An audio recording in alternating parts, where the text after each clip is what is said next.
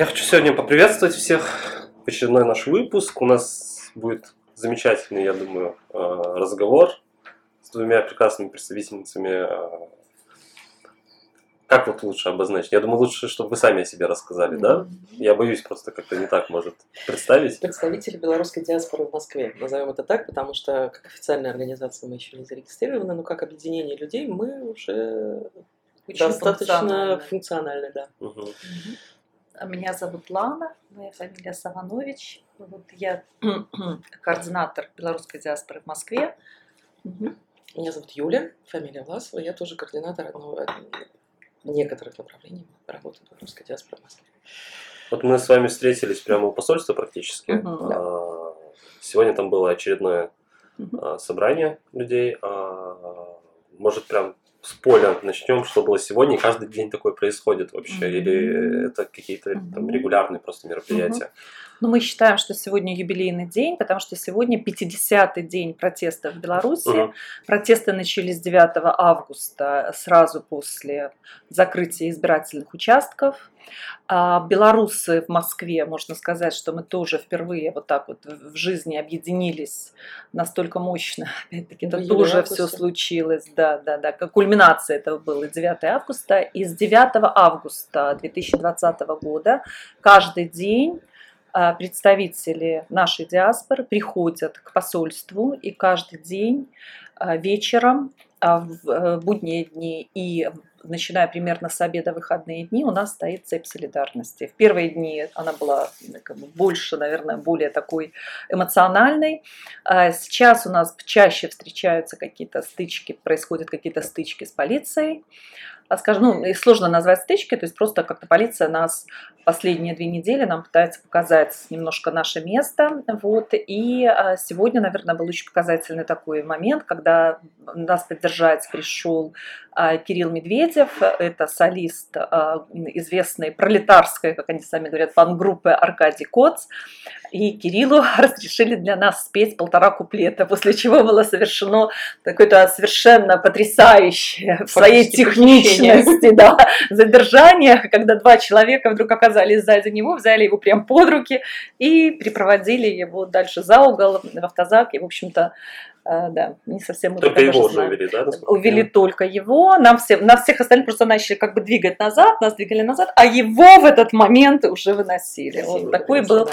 а, великолепный профессионализм, э, да, вот А часто вы полиции. вообще сталкиваетесь, э, скажем так, с сопротивлением со стороны правоохранительных органов во время этих протестов, или все-таки это такое спокойное, может, э, Знаете, реакция? было 12 августа, вот 12 августа, да, 12 это была среда, вот 12 августа вот нас прям разогнали по науке. То есть, э, когда встали вот так вот в цепь стали правоохранители, и нас прям вот так вот начали утюжить налево, направо, налево, направо. Потом выборочно, опять-таки, мы не совсем понимаем, по какому принципу, несколько человек просто из толпы выхватили, э, значит, припроводили в отделение, э, заставили там подписаться, сказали прийти на составление протокола через какое-то время. Вот. А на этой неделе тоже вот после встречи знаменитой Мгм, 14 мгм, числа, после мгм. встречи Путина и Лукашенко, тоже мы вдруг увидели такой, а, можно сказать, такое мягкое, мягкое ожесточение да, да. отношений Ну, да, задерживали, когда задерживали Анжелику и Курбаш. Анжеку это Да, прошлое да. воскресенье. прошлое воскресенье было, да, да. да, да, прошлое воскресенье. Вот как бы с прошлого воскресенья. Вот у нас Ну, есть... конечно, не так, как это. Не, как, не так, Нет, ну как не в так, Беларуси, было. да. Не так, Нет, как в конечно, Беларуси, нет. Но,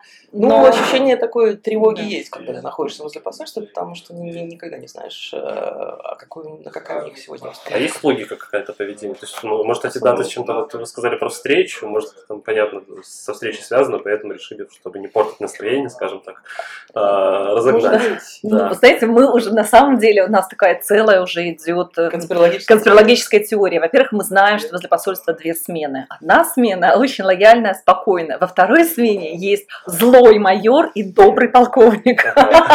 Уже так познакомились. Нет, самое интересное, что часть из этих людей знает нас еще и во время выборов. Я узнаю их лица, потому что я, например, была наблюдателем на выборах. И поскольку у нас, э, я была независимым наблюдателем от э, платформы «Честные люди» зарегистрирована, и, естественно, нас не всегда пускали на участок. То есть в общей сложности нас пустили на участок всего два раза. Два с половиной. Вот. И э, остальное время мы были у посольства, мы считали явку, и э, тогда милиция была очень лояльна к нам. Они прям, они просто подходили, переписывали наши данные, улыбались, мы с ними Ну, мы делились были с водой. бэджами. Мы были с бэджами, да, Да. они, они э, там, делились с ними водой, они там разрешали нам принесите стульчики и все остальное, у вас тяжелый день, держитесь, там, да, да, да. Ну, а и те же самые люди сейчас периодически дежурят, я их прям по лицам узнаю. Ну, вот те люди, которые дежурят прямо вот возле посольства, это вот охрана самого посольства, а это не те, которые нас разгоняют. Нас разгоняют Я видела, как эти- официально я видела, с этим. как эти люди подходили прямо вот к этим охранникам. вот Ну, другое дело, да, что они, да, может быть, да. на что-то намекают, на что-то да, намекают. Может быть, да. как-то и координируют. Ну, как мы Ну, знаем, это, ну, да. это не Ну, белорусская, людей не белорусская прессуют. охрана посольства, да. российская охрана. Я еще раз хочу, что никого там в обезьянник не кидали, Мгм. никого Да. там не штрафовали пока что нас, белорусов. Ну, просто это все время такой типа пресс. То есть, Ну, типа, вы тут будете... вы- то, что Да у нас вообще даже молча да. как-то. Да. Мы уже выучили Чисто, все правила. да. Да, выучили Да. все правила. Нельзя развернуть плакат А3, но можно стоять с листочком А4. Флаг перед собой – это пикет, флаг на плечах – это окей. Да, да, да. Ну и такое вот правила, все. То есть мы сами, сами их нащупываем, эти правила, потому что сейчас Мгм. вот на самом деле ни митинги, ни пикеты, ни даже вот ничего-ничего в Москве не разрешены, потому что что? Коронавирус. Да. Удобнейшая, великолепнейшая вещь – коронавирус. Да. Говоря просто о выборах, Мгм. я, да, знаю, что был Мгм. организован вами какой-то свой экзит-пол. Экзит-пол Да. и наблюдатель. На мне наблюдение было. А, и, насколько я понимаю, Мгм. вы оценивали именно количество голосов э, проголосовавших Бел- Да. в посольстве Могу Беларуси. рассказать. Да, здесь Ага. Э, как работал. я как экзит-пол. Экзитпол работал, ну я, я в двух словах скажу, Давай, собственно, да. Э, Наблюдателей, нас было несколько человек, независимых наблюдателей. Мы э, по возможности, если нас пускали на участок, э, фиксировали то, что происходило на участке. Если нет, мы стояли у участка, фиксировали явку и э, считали явку, считали белые ленты, считали вот всё- все те- всю ту символику, которая им, им имела, э, имела смысл считать, и фиксировали жалобы людей, которые выходили. Такие жалобы были, их было там прилично, когда люди выходили и рассказывали, что я там мне отдали бюллетень без подписи, мне дали бюллетень с точкой. Это вот новая технология, введенная в этом году. С точкой имеется в виду, Чтобы он Чтобы он был испорчен. автоматически Да, был- была новая технология, введена нашими, нашими избиркомами в этом году. Она прямо в Беларуси была очень массово. Здесь было несколько таких случаев. э, Не так много, на самом деле. Ну, там два случая, я помню, которые мы зафиксировали за время наблюдения. А, По сравнению с белорусским потоком это, конечно, мизер. Но там это прям была массовая история, когда, когда видно, что человек приходит голосовать за оппозиционного кандидата, было видно, потому что люди э, С шли с ленточками. ленточками или в э, камизельках, или в каких-то там символике и так далее. Это люди, которые прям настроены. Вот, Мгм. явно видно, что человек будет голосовать за оппозиционного. Ему ставили точечку аккуратненько на бюллетень в каком-нибудь, э, условно, в точке в месте, где черечень, и потом его голос признавался недействительным. Ну, почему непонятно, признавался ли. У меня вообще есть ощущение, что они, в принципе, не считали Мне кажется, что в этом не году. считал, в этом да. году такое ощущение, что бюллетени вообще не считали. Вот. Ну и да, и мы наблюдали, мы, конечно, были знакомы с экзитполом. Экзитпол считал все дни, экзитпол был Мгм. с самого утра Мгм. и до самого вечера, э, абсолютно все дни. В- На 9 августа коллеги выводили вообще какой-то... не- 10 Когда- человек. да. 10, да, причем даже, Да, по-моему, постоянно, посменно, да? посменно, да, Да, было там 10 какое-то космическое количество человек. А, Мы сверялись с экзитполом Мгм. по явке, у нас совпадало с 99% точностью всегда, то есть ну, там расхождение 1-2 человека. Мы промахнулись, либо они промахнулись. Вот. Но в целом, а, по итогу, если посмотреть, сложить э, цифры из бюллетеней или цифры нашей, явок, э, нашей явки, они вот практически сошлись. Мгм. Явку здесь в Москве практически Да, не, явку не под- не подделывали. подделывали. Ам, И экзитпол посчитал, если я правильно помню, 96% или 98%. Нет, 70. Нет, 90 количество опрошенных было больше 90%. А, нет, количество Количество опрошенных. Нет, опрошенных? количество опрошенных мы разошлись с официальным протоколом, ну, например, на порядка там 80, Ну, в общем, 80 там человек. То есть в официальном протоколе было на 80 человек больше, чем Из общего количества э, Да. проголосовавших это Ну, очень это нормально, потому что это количество, же да. люди еще были те, которые в посольстве, Да. которые не выходили и так далее. Да, Да. мы посольских не знали. Вот у меня вот с собой прям цифры по экзитполу, по нашему, да, то есть э, всего мы опросили 3788 человек. Мы работали все дни абсолютно, Мгм. то есть на досрочном голосовании, которое в, Рос- в Белоруссии было 4, 5, 6, 7, 5 дней, 5 дней досрочного и один день как бы основного. И у на- наш результат был 78,5% за Светлану Тихановскую. А, У нас были люди, которые, у которых был отказ от ответа, и люди, которые голосовали за Лукашенко. Но даже если сложить людей, которые отказались отвечать, и люди, которые проголосовали за Лукашенко, получится, что это будет 17,7%. Это вот за, за, э, проголосовали за Лукашенко. Да. Это была отдельная Очень история, смешно. э, очень смешная история. В, 9 августа нас, конечно же, не пустили наблюдать. Мы были э, Снаружи. но у нас была договоренность с тем, кто отвечал, собственно, за наблюдателей. Один раз нас всех завели туда пройтись, собственно, посмотреть. Прям Плюс каждый из нас использовал, да, использовал возможность пойти проголосовать с утра, чтобы еще раз про все понять. Но в итоге э, у нас была договоренность, что они нам покажут бюллетени. Мгм. Конечно, когда закончились выборы, мы, конечно же, еще раз подтвердили эту договоренность, сели ждать. В половине 12 мы звонили, э, а все-таки, как же, вот, вот бюллетень же, э, мы еще считаем, мы еще считаем, ждите, ждите, ждите, ждите. Мгм. А, в итоге где-то мы уехали, наверное, в начале первого от- э, отсюда с э, коллегами-наблюдателями, сообщили при этом, э, на 9 августа были международные наблюдатели, наблюдатели от э, России, собственно, были- находились здесь. Э, Мы со- а с одним из них, вот я была на контак- э, в кон- ВКонтакте, мы познакомились. И он сообщил, что нам не показывают бюллетень. Он говорит, ой, как же так, как же так? И я вот сам уехал, я вот сам уехал, они все еще считают, но они обязательно вам его покажут. Мгм. А, ну, и нам, конечно, не показали. Мы приехали в 9 утра на следующий день. Нам снова его показали со словами «У на- у меня были здесь наблюдатели, которым я должен был показать бюллетень. А сейчас выборы уже закончились, поэтому я вам уже ничего не должен. Но мы все-таки там все, все увещеваниями убедили, что вы хоть как-то вы обязаны вывесить бюллетень. То есть они вывесили на сайте. Но вывесили это его даже с- тайна, протокол. Это было тайна, да. Протокол, это Они тайна. вывесили его на сайте после наших звонков и увещеваний э, и вывесили протокол с ошибкой.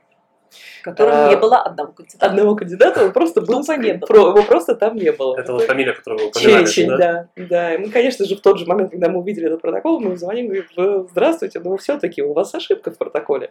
У вас не указан Черечень. Ой, как же так? Сейчас мы все исправим. Ну и мы, естественно, скачали все варианты протокола. Теперь у нас есть протокол с Черечнем и без.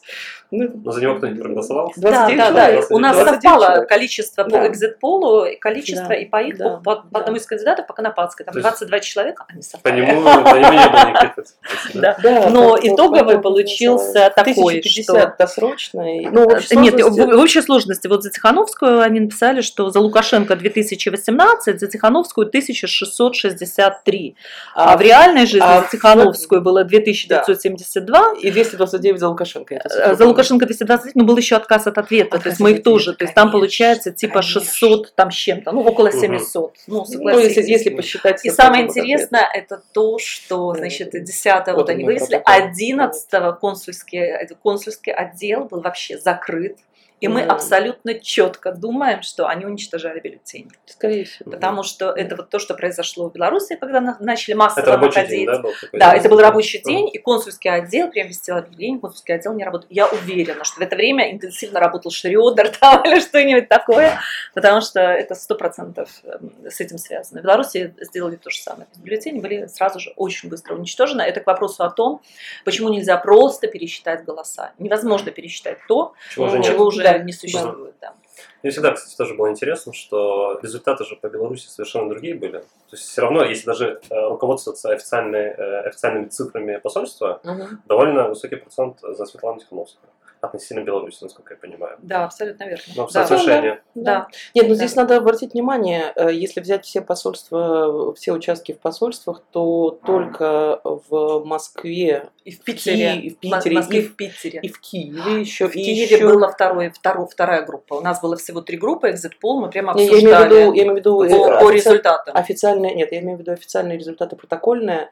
а, В очень большом количестве посольств победила по протоколам Тихановская. Вот вся Западная Европа, они За- не подделывают. не, по-моему, не вся, не вся, не вся, Польша, да, не вся, Польша, по-моему, не победила А, Тихановская. Знаете, они как бы боролись разными путями. Например, в Польше они поставили одну кабинку и запускали одного человека, типа, по-моему, пять человек в 10 минут. Ну, есть это была огромная очередь. Да, очередь что как у нас, как и, как и у нас. У нас тоже не проголосовало, вот Юля со мной спорит, Да. я говорю 5 тысяч, Юля говорит 3 тысячи или 4. Слушай, сколько, э, Сколько у нас не проголосовало? Ну, Юля 3300, считала. 3300 человек. Мы Да, считали Юля считала, что 9 3300 9 человек не августа. вошли. Мы, мы, прямо считали наблюдателя. У нас, было, у нас был счетчик ручной. Да. И где-то... Я вам расскажу просто вся история 9 августа. Она была очень э, долгая в нашем, в нашем понимании, потому что уже 7 мы сказали... э, даже, по-моему, шестого мы первый раз сказали комиссии о том, что прямо вызвали их на разговор. Вы понимаете, что придет много, много э, людей. Вы Мгм. понимаете это, что будет очень много. Нам дословно сказал э, секретарь комиссии, это подтвердил председатель, э, зампред, зампред комиссии, что ну мы справились в 2019, там пришло 2000 с половиной человек проголосовать, и в этом году справимся. Вы уверены?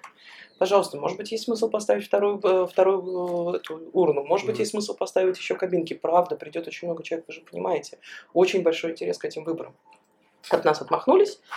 В итоге, э, вот когда, мы, когда я приехала, в во- 8 открылся участок, уже стояла Уже очередь. стояла Да, и где-то с э, 9 утра мы начали ходить и считать ее. Прямо вот со счетчиком каждый час один из нас проходил, просчитывал очередь. Я публиковала это в Фейсбуке у себя, Мгм. просто как отметку из серии «Т- такое-то время, столько-то человек проголосовало, столько-то еще в очереди, м, проходит в среднем в час столько-то. И эта э, очередь росла экспоненциально. Последний подсчет мы делали с этим э, на момент э, где-то, по-моему, без 15,8. Послед... Да, без 15,8 был последний подсчет. К тому моменту проголосовало уже почти вот все, все те люди, которые проголосовали в этот день. Это две Тысячи, это было почти 2000, 3000 было. Почти 3000, 3000. 2874. 2874, на тот момент было, по-моему, 2800 у нас что-то по, мгм. по, по, по числам было. И э, последний подсчет был сделан в- без 15, это было 3300 человек. Ну, там просто была проблема такая, что все, Что- кто пришел после 12 многие утра, они уже не вошли. Всё, Многие они не уходили, вошли. Да. И поэтому есть, есть Да. такая вероятность, что уже ты как бы реально в 6 часов вечера, если ты там где-то в конце стоял, ты уже объективно оценивал. Многие могли уходить, это правда, э, но я это привычка наблюдателя, выработанная за, за 5-6 дней наблюдения, я могу подтвердить только эти цифры, которые я видела сама. Мгм. Я, я сама считала, что 3300, поэтому сколько человек ушло, к сожалению, не скажу. Но если так домысливать, туда, наверное, еще около тысячи могло прийти и уйти. А, Поэтому, да. Да, продолжая именно обсуждение голосования в посольстве. Почему именно в 2020 году? Почему именно эти выборы? Откуда такое внимание? Насколько я видел, был Варламов, там э, приходил э, комик этот Сович, по-моему, да? Ваня Усович, Да, то есть, ну, то, что я вижу, это очень серьезное внимание, опять-таки. Именно как, почему вот что сейчас, в 2020 году, случилось, чего не было раньше. То есть, явно человек не первый год у власти. И это не первые выборы. Вот почему 2020? Мгм. Вот, э, смотрите, получилось Можно, я- как можно бы- анекдот расскажу? Да, Мне кажется, все, все надо начинать с анекдота. Давай. Это один из любимых белорусских Да. анекдотов про самих белорусов. Я сама его очень люблю. Давай, я Ам, не знаю. Да, да знаешь ты его, конечно. Э, Вторая, вторая мировая повесили русского украинца и белоруса. Русский сразу же, украинец повисел пару минут, а белорус висит. День висит, неделю висит, месяц висит. Ну, дышит, висит, дышит. Немцы уже такие заинтересовались, пришли, сняли такие. Ну как ты, как ты? Он говорит, ну сначала было тяжело, потом привык. Поэтому вот эта вот история про белорусов, э, здесь надо понимать, что это вот, это, это причем сами о себе белорусы так Мгм. тоже ду- э, шутят. Э, И это правда очень терпеливый народ. И просто вот терпение вышло. Это, это было так долго, это было так, эм, это было так постепенно закручивались эти гайки, и вы- вылезала наружу вся грязь этого, этой власти, что просто это заняло дольше времени, чтобы народ просто вот пе- перешла границы терпения.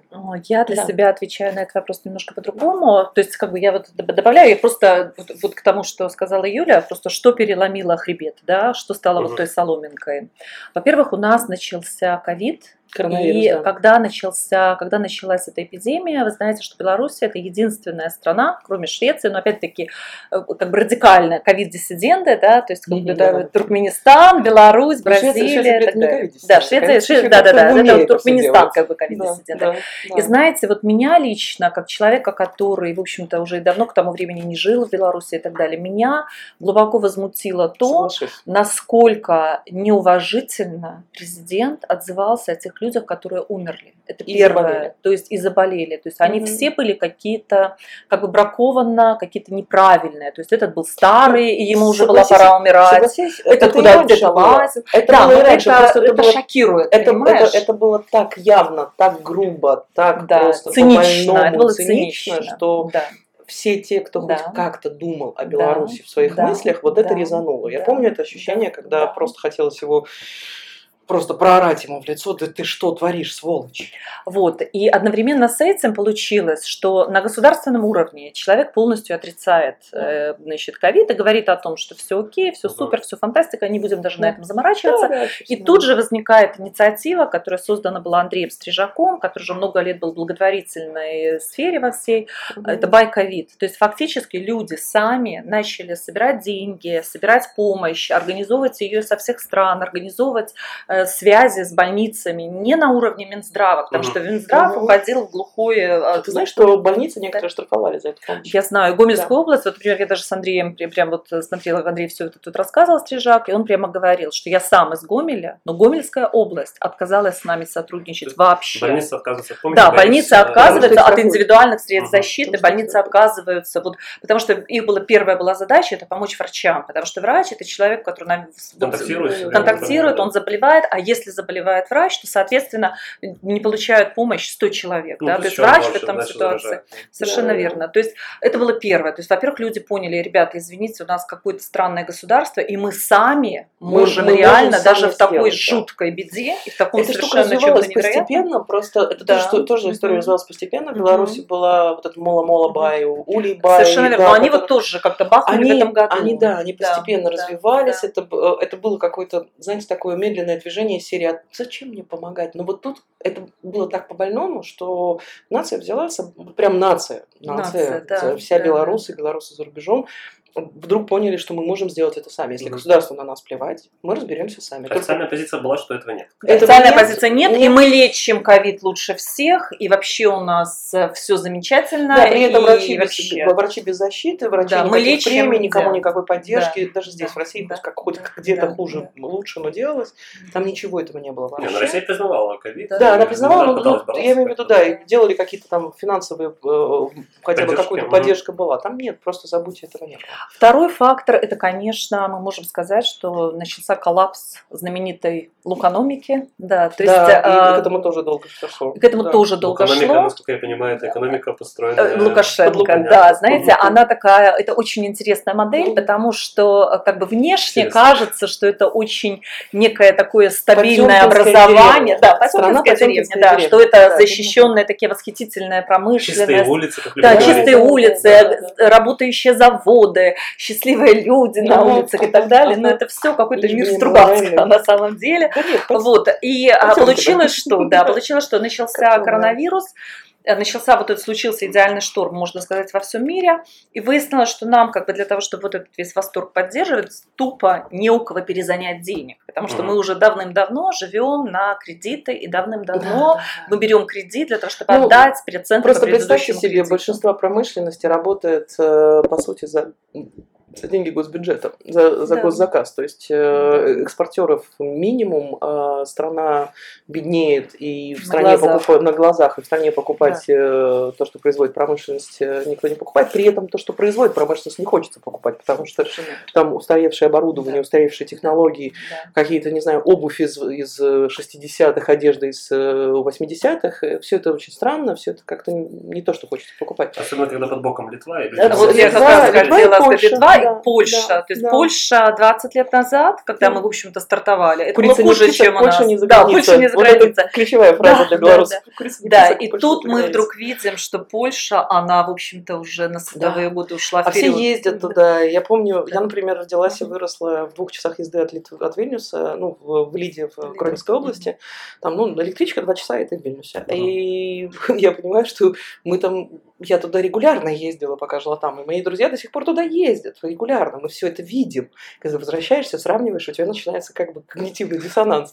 Да, и получается, что вот эта государственная поддержка больших предприятий, вообще всех предприятий, фактически создала вот этот коллапс, потому что Да, да. э, инвестиции не пускаются, как только заканчиваются деньги в бюджете, заканчиваются зарплаты. Все. Все. Просто все. Модернизация, А- вся модернизация закончилась, да. закончилась как бы пшиком на самом деле. Да. То есть, если посмотреть цифры, я просто экономист по специальности, то есть, если посмотреть внимательно все, что происходит, Да. как эти деньги были, Шик как говорится, приходованы, да, Да и даже прочее, инвестиции, это которые они пускали. Я тут вспомнила, не- знаешь, давно не вспоминала эту историю. Я работала Мгм. на пивоваренном заводе Крыница. Если ты Балтика хотел инвестировать в Крыницу. Это самый Мгм. крупный завод в Беларуси. Пивной, А, пивной, пивной, это да, пиво.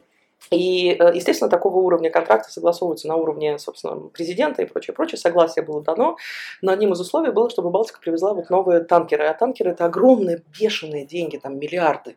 Это огромные чаны, там несколько Чтобы их провести в Минске ночью Сним- снимали снимали, да. троллейбусные Чтобы провода. Да, да, да, да, да. Есть И это прям был государственный Они были проект. закуплены и установлены за деньги Балтики. И в тот момент, когда их установили, пре- президент отозвал свое разрешение на, на этот контракт. И танкеры не отдал Балтике, все- поймите да. правильно. Стиле стиле 90-х какой-то. Да. там А стоп. вот это- Именно, именно так это все, именно да. так это так и строилась вот эта вся Да. модернизация в Да. кавычках, потому Да. что отжимали эту всю историю как можно больше положить себе. В общем, это самый этап. Так мы лишились иностранных инвесторов. да, да, да. Свои заводы мы тоже эффективно Убили. загубили, да. Да. Иностранных инвесторов мы Да. лишились. Это был второй фактор. То Потом еще здесь началась да. трещина уже в Да, экономике, да, крупная, большая, все. А Ну да. третий фактор, вот для меня лично, да.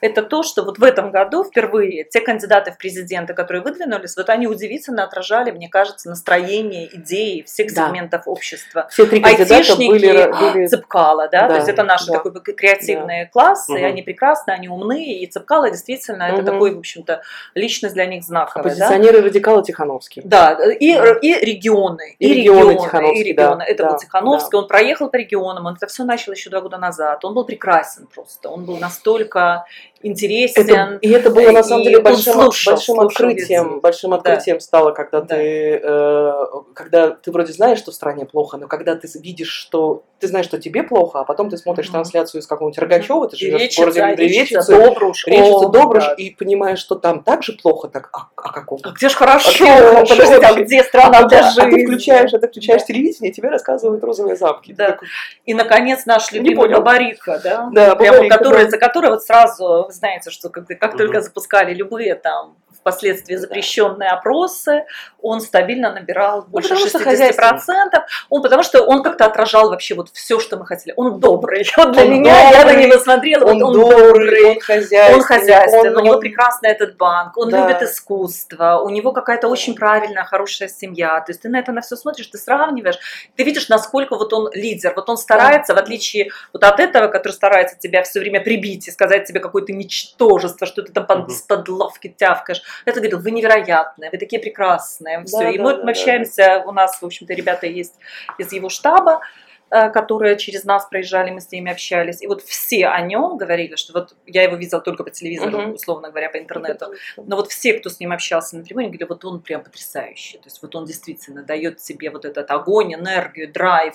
И ты идешь, и ты действительно можешь сделать гораздо больше, чем ты думал, что Ну ты да, можешь. он Ну, то есть это вот лидер, лидер, хороший лидер, менеджер, лидер. он хороший и, менеджер. и хороший менеджер. Хороший менеджер. Конечно, хороший вот мое личное сердце было разбито, когда его 18 июня Мое тоже, я тоже, я тоже думала, что я Да, буду голосовать да, за Барак. да. э, Понимаете, то есть и тут получилось, что всех вот этих людей, их вот всех, с кем мы себя ассоциировали, с кем мы видели Их всех будущее, срезали. их всех срезали нагло, И нахально. Последняя капля, мне кажется, последняя капля, это фальсификация, потому что, ну, все- мы все знаем, вот сколько, единственные честные выгр- выборы, на которых он выиграл, это 94 год. Я, Юль, думаю, что в 2000, наверное, тоже. Ну, сомневаюсь. Мне кажется, честно- вот в я 2010 сомневаюсь. Я уже помню, нет. я помню выборы 2000 года, я уже голосовала. Знаешь, как нас заставляли голосовать э, студентов, живущих в общежитии? Ты обязан был проголосовать досрочно, иначе, если ты не проголосуешь досрочно, через неделю собирай вещи и выселяйся. Я думаю, что там тоже были фальсификации. Я, ну, Мы возможно, уже не узнаем, Возможно, да, но возможно, да, он там, возможно, он, он там набирал не, не 70, а условно 50, но там или 60, но фальсификации были уже тогда. Но Ну да. наглость фальсификации в этом году стала последней каплей. Потому что когда, э, помимо прочего, когда все видели, сколько людей подписалось, все видели, сколько выходили Да. на акции. Да. А, У нас было несколько тысяч, там, тысячу, тысячу с лишним а, наблюдателей. Да, Наблюдатели да. отправляли бесконечное количество жалоб. Мы действительно фиксировали нарушения. И когда ты понимаешь, что это, это открытое, открытое пространство, открытый ресурс, он до сих пор существует, Зубр, где ты заходишь, и там уже, по-моему, восьмого было пять тысяч с чем-то жалоб, зафиксированных в виде, в виде документов, фотографий, видео, аудио и прочее, прочее. Мы все это фиксировали отправляли в общую базу. И когда ты понимаешь, что это действительно фальсификация, а тебе выкатывают 80%, вот тут уже просто забрало падает. Потому что, ну, это Да. было такой наглый обман, что просто уже дальше было некуда. Про наглость мы еще поговорим и, да. и про обман поговорим. А мне интересна какая тема, почему...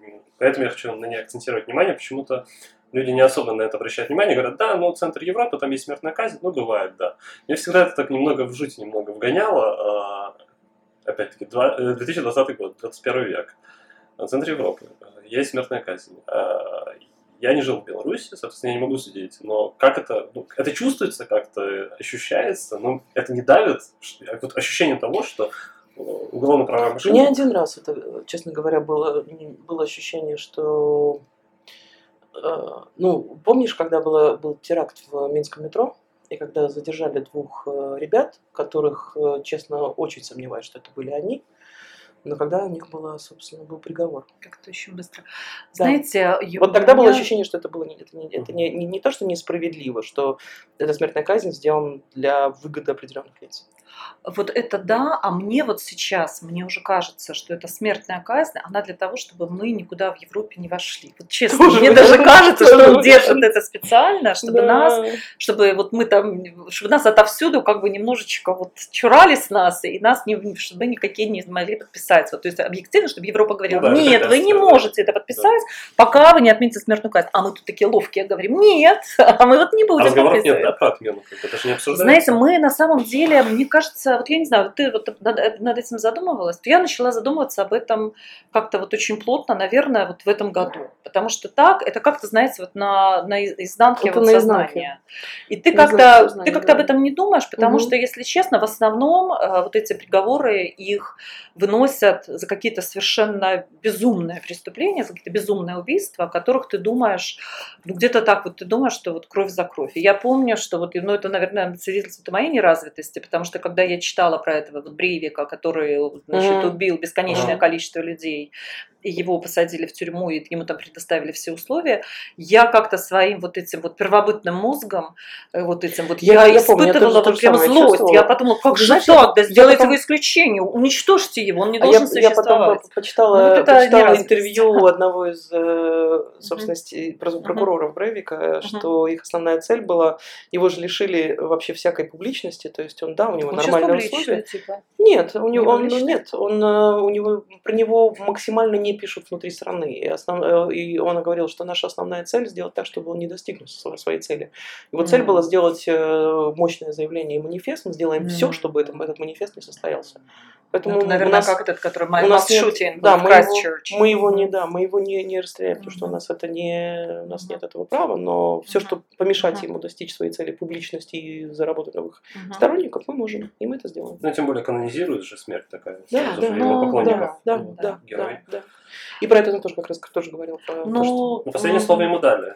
Вот это, кстати, к чести нужно сказать. Да. Э, Процедура была соблюдена, ему да, дали последнее да. слово, потому что процедура важна.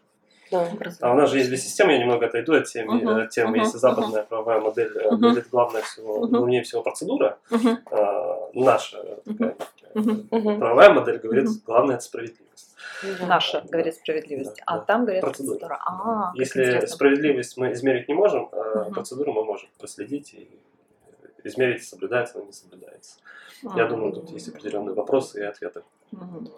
Да. Ну, невозможно. Но вот сейчас, Ну. вот глядя вот на все, что происходит, я, конечно, моя точка зрения такая, что, по крайней мере, мораторий на смертную казнь уж у страны, которая в центре Европы, конечно, должен Да, быть. должен и быть. еще вот у нас есть... Боюсь, только не при этой власти. Нет, мы, мы вообще при этой власти, мы все прекрасно уже все поняли. Мы Да. уже поняли, Надеюсь, что уже- никогда надеюсь, не будет ни одного уголовного дела. Да, и так далее. То есть, да.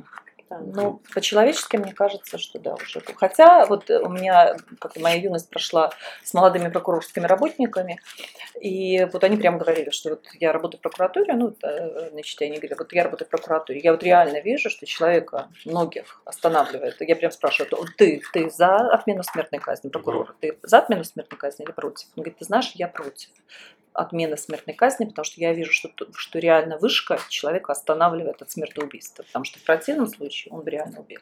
И я понимаю, что для него это очень сильный стоп-сигнал.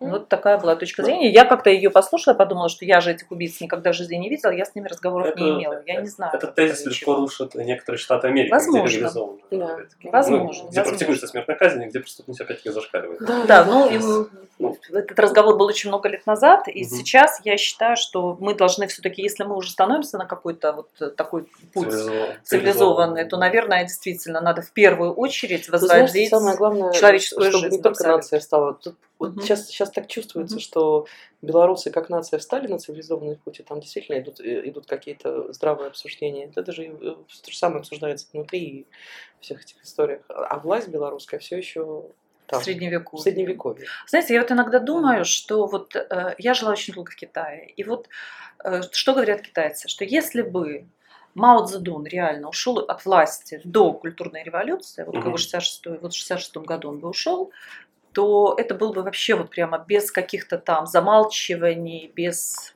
second thoughts, это был бы очень великий прямо лидер. То есть он действительно очень много сделал для Китая, даже несмотря на вот эти все там, великие эти скачки, э, голод и прочее.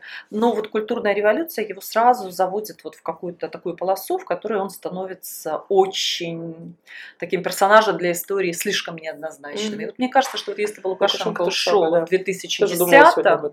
наверное, мы бы о нем Даже вспоминали если- с благодарностью. Даже и если говорили, бы он «Ладно, ушел в окей». этом году. Поверь Даже мне, если даже бы он ушел в в этом этом году, Да, Но бы сейчас жест. вот Да. да, Да, но да. вот Жест, жест сейчас оценили бы, я думаю, что ему, он, был, он это- бы чувствовал себя комфортно, я думаю, что э, у него остались бы очень много преференций, я Мне думаю, кажется, что люди остались бы у власти, я да, думаю, не всё было, думаете, бы, охота на ведьм, там, как бы, словно новая власть пришла, и такая... Я думаю, что если бы он ушел, Если то, он ушел, может да. быть, и нет. Наверное, вот на Ермо... Ну и то, Ермош, наверное, просто бы Ермошину. тупо отправили на пенсию. Да, Она бы уехала в Калининградскую область, Ну откуда она может быть, родом, и никто бы ей не мстил. Никто. Шеймана, наверное, тоже. Ну, понятно, что с ним Да, ушли да, вот эти его первые, как бы, Команда. первая Да, линия, команда. команда Но- самых людоедских. Да, это была бы да. совершенно другая. Кто-то, Я кто-то думаю, он мог бы недавно- выговорить, как Ельцин договорился. Кто-то недавно писал из аналитиков тоже, по политаналитиков о, о том же самом, что э, если бы э, он ушел в этом году, то новому президенту пришлось бы э, Да, выстраивать взаимоотношения с текущей... И э, система бы не развалилась. Да, с То есть текущей ему бы системой, пришлось вот да. эту систему уже выбрать. А сейчас уже понятно, А щас что уже, вот та да, система. полная демон- всё. А это хорошо Вот было это уже будет иллюстрация. система сохраняется. Нет, это не было бы хорошо. Конечно, это не было бы хорошо. мне, сложно сказать, э, хорошо ли или плохо это Ну что такое Было- хорошо? Надо вначале определиться. с одной стороны, это было бы очень хорошо, потому что не было бы человеческих жертв. А, Ну, да. А с другой стороны, это Не было было бы травмы нации. Да, не- нация не была бы травмирована, нация бы чувствовала себя Да. нацией, нация, бы- нация бы весело, дружно и хорошо смотрела в будущее, Да, да. чего сейчас нет. А, м, с другой стороны, да, это было бы долго.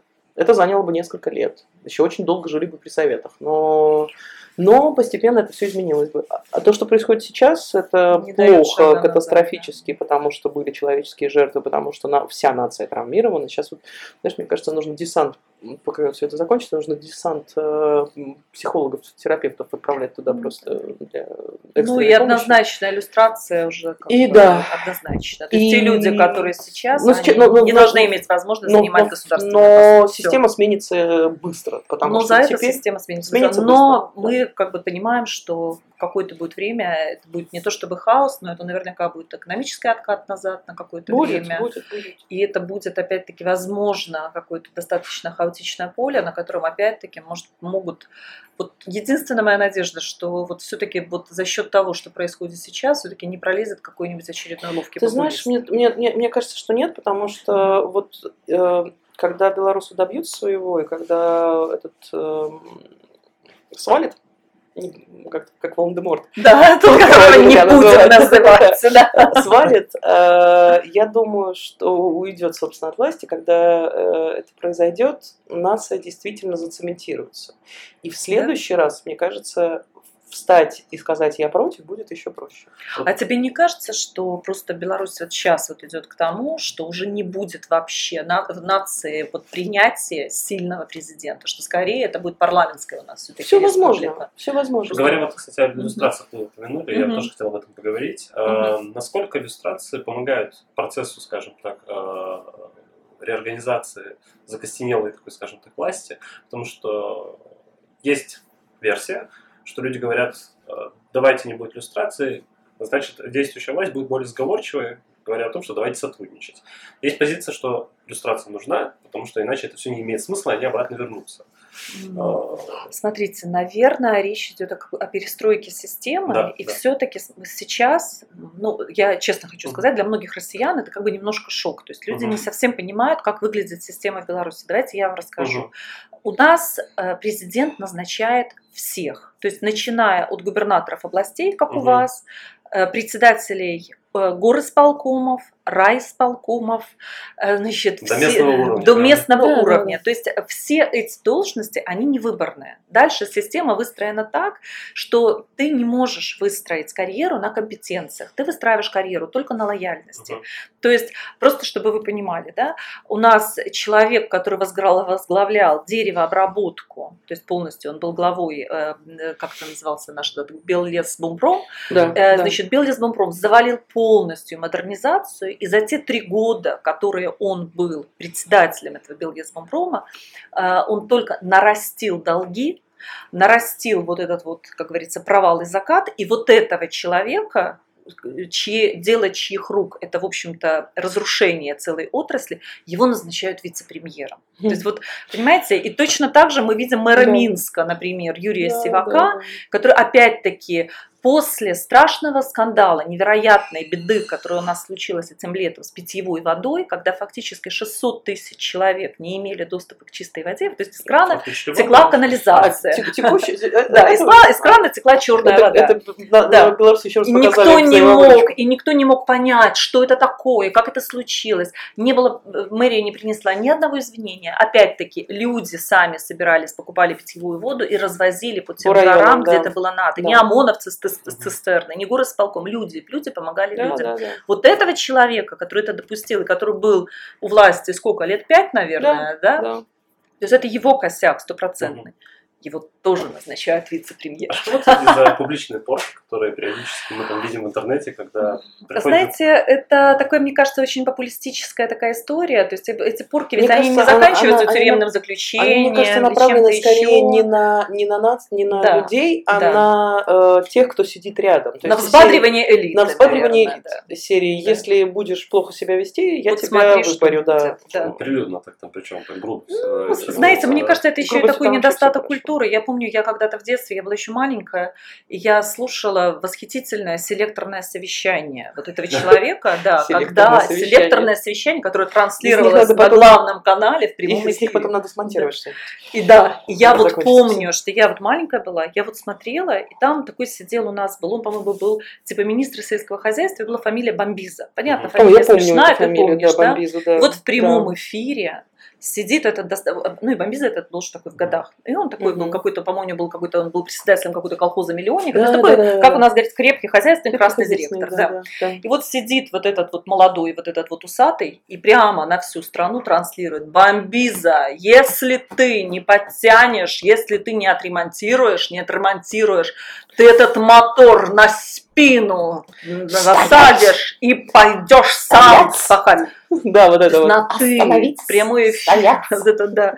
В прямом эфире на всю страну. Унижение, как бы, ну, вот взрослого, сильного, серьезного человека. Ну как? Он так делал, Вот делал это и делает немножко, знаете, ну, кому-то, наверное, да. нравится. Кого-то шокирует, кому-то нравится. Но вот это вот транслируемое на всю страну хамство, это какой-то, вот это вот, ну, такой, вот, наверное, такая визитная Ну, карточка мне не нравится, потому диктатуры. что должны быть э, механизмы, и процедуры, инструменты, которые позволяют нормально людям функционировать, а если они не функционируют э, на своих должностях, то как-то там опять цивилизованным путем решать эти вопросы, а не как пальчика в углу его унижать. Ну, это, это мое субъективное мнение, я не знаю, просто кому-то опять-таки вы правы, что-то другое нравится.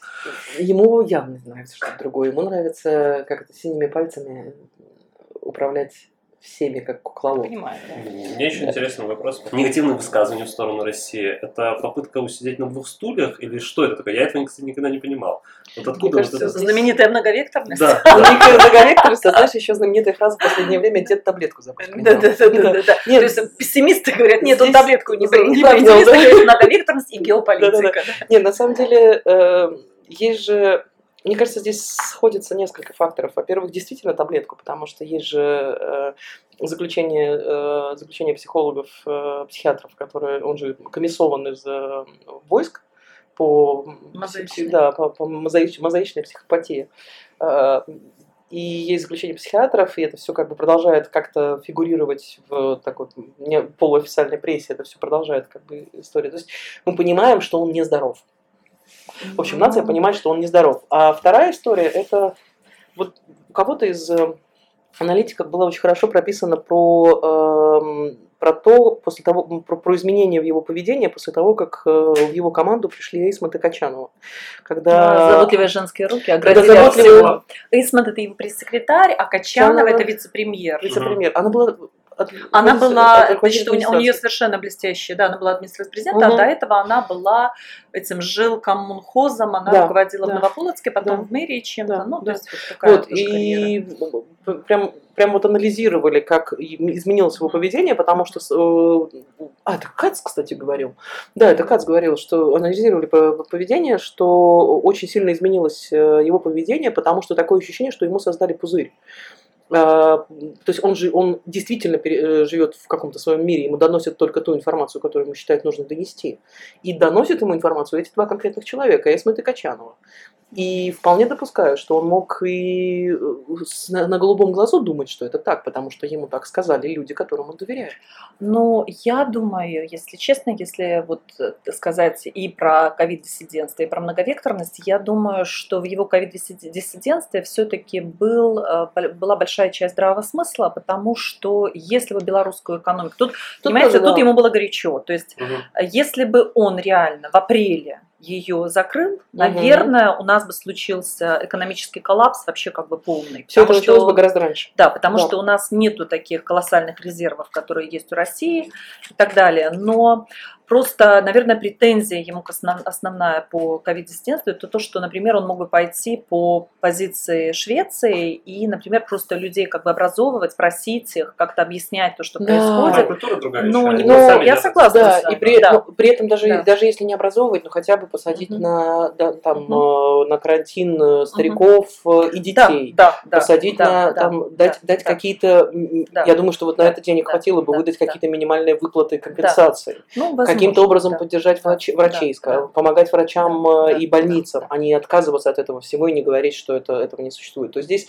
да, в общем, если смотреть на это как бы отстраненно из серии с точки зрения экономики, да, наверное, это так. Ну, не наверное, это так, потому что если бы он закрыл это раньше, то страна схлопнулась бы раньше, и все волнения, бунт го- голодных косок. Да, Бу- да, бу- да, бу- бу- да. бу- Бунт пустых кастрюль начался бы раньше, но э, вот он не учел, э, что есть вторая сторона вопроса. Нельзя так говорить, что это ну, нельзя было так по-хамски это делать.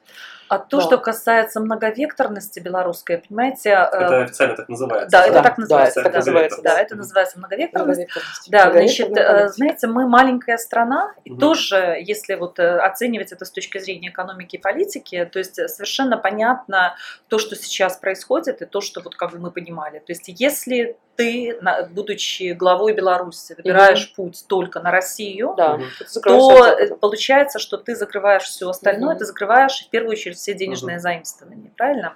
И если ты берешь уж такой совсем потрясающий курс на Россию, то у тебя есть огромный шанс стать просто губернатором э, белорусской, там, я не знаю, Области. автономии. да. Да, да. Поэтому, как бы, здесь тоже надо, почему вот я тоже говорила, что, наверное, если бы он ушел в 2010-м, и мы были благодарны, и, наверное, там еще какой-то период времени был бы, потому что все-таки, конечно, как-то он маневрировал между тем, что хотела Мгм. Россия, тем, что хотел А потом у Запад. него не сложилась история с союзным Да. государством, и я, я президент, пр- президент союзного государства, Ну, и да. крышу снесло. Такое Ну, вот ощущение, может что прямо... Почему он приезжал? Москву сейчас? Где? За деньгами, За это деньгами. очень понятно. То есть, знаете, тут тоже такая очевидная ситуация была, когда с одной стороны платить, да? надо денег, надо... Не, да, дело не только в понимаете, у нас сейчас наш долг государственный составляет 18 миллиардов долларов. Из него Мгм. 10, более 10 миллиардов долларов мы должны России. А Вот на сегодняшний день, например, у нас очень большое, в том числе, заимствование на АЭС, которое все никак не запустится. И у нас вот этот долг, он идет по экспоненте. И, чтобы вы понимали, вот эти полтора миллиарда долларов, которые выдала Россия, в первую очередь, я думаю, что она их дала, потому Она что на тот момент мы уже должны 320 миллионов долларов за Мгм. газ. То есть мы не платили за газ с июля, по-моему, с мая или с апреля, с с мая, по-моему, не да, платили, да, да.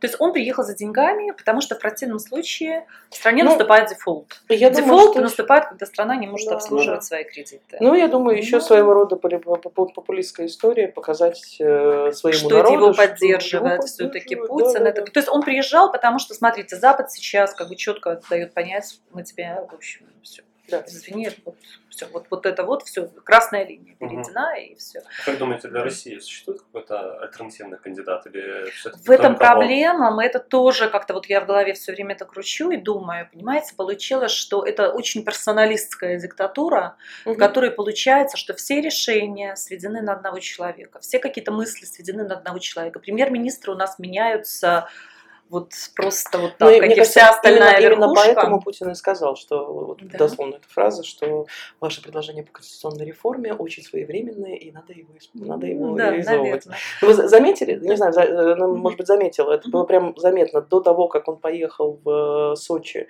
Э, Про конституционную реформу он заявлял на каждом своем выступлении. Он съездил в Сочи, Путин сказал, это своевременно. И с этого момента Молчание. из повестки конституционной реформы пропала. Да, точно так же, как референдум в Бресте. Абсолютно. Все пропало. Это просто пропало. Что Именно. подразумевала эта реформа?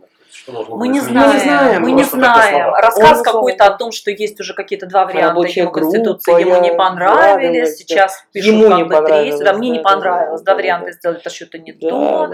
Вот сейчас как-то люди пишут что-то третье. Мы, никто из нас, вы поймите, у нас вот есть ряд каких-то законопроектов, каких-то вещей, которые обсуждаются, но они обсуждаются описательно, потому что их содержание не видел никто, как, например, знаменитая вот эта ка- 31-я дорожная карта. Да, да, Что в да, ней, люди, что в ней? Какая-то. Не то, что вы думаете. Хорошо, но это не то, что вы думаете. Ну покажите, что там. Нет! Это другое, да?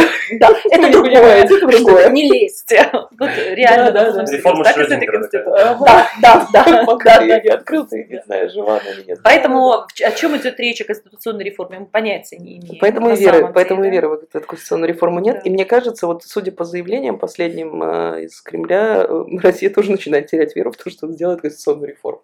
Конечно. она выгодна, конечно. Конечно. России она выгодна, Конечно. потому что если появится, э, если появится какое-то количество людей, э, ну, то есть, если условно страной будет управлять не один э, безумный старикан, а несколько разнообразных, э, там, десятки людей, условно, парламентской республики, то постепенно каждого из них превратить, поставить на свою сторону будет проще, да, потому что это будет вот это вот, вот это вот варево. Ну, я хотела вот тут вот тоже вот Это же будет тогда- политика. Это уже Да, будет политика. да, в этом уже можно работать, потому что да, в этом да. поле с этим, э, с этим человеком работать, мне кажется, уже никто не может. И, кстати, вот наша, мне кажется, тоже пропаганда, это белорусская, очень активно работает на то, чтобы как-то изобразить, что белорусы, вот они такие, они что-то там свое придумывают, они там от России отказываются. Нет, Нет, мы все не так, очень абсолютно. здравомыслящие Абсолютно. люди. Но Не, нету какой-то, знаете, консолидированной группы, которую даже можно было бы, как- какая-то вот не маржинальная, Да щас даже- да щас консолидированная, даже, которая бы говорила, мы против да. России. Вот на, у нас вот свой путь, мы с Россией не за что. Нет. пророссийская такая. тоже. У нас нет. абсолютно с Россией, слушайте, Она ну, даже не то, что не она не пророссийская. Мне она- очень правильно говорит об этом Тихановская, абс- абсолютно поддерживаю ее слова, что у нас не геополитическая революция. Мы не Не- за не- не Запад, разрываем мы, не на- мы не за Россию, мы за свою страну. Мы за то, чтобы наша страна была вот самостоятельной, вот этой вот маленькой, самостоятельной, гордой Беларусью. А мы не выступаем против взаимоотношений с Россией, конечно, они никуда не денутся. И это невозможно, это, их невозможно Мгм. разорвать. Ну, мы за мы у последние... вас покупаем газ, Да. мы вам должны Здесь, очень много здесь денег. же бесконечное количество, Да. очень много Да, и людей очень живет много в России. интересов, Да. да. и очень много интересов, очень много людей живут в России, очень много россиян имеют родственников в Беларуси. Мгм. Ну, то есть, как это Поэтому можно себе это невозможно представить? Это как вот по-живому? Это просто это, невозможно. это, ну, нету этого на повестке. Нет, нет. ровно так же невозможно разорвать взаимоотношения с Западом, потому что, простите, две трети границы это Запад.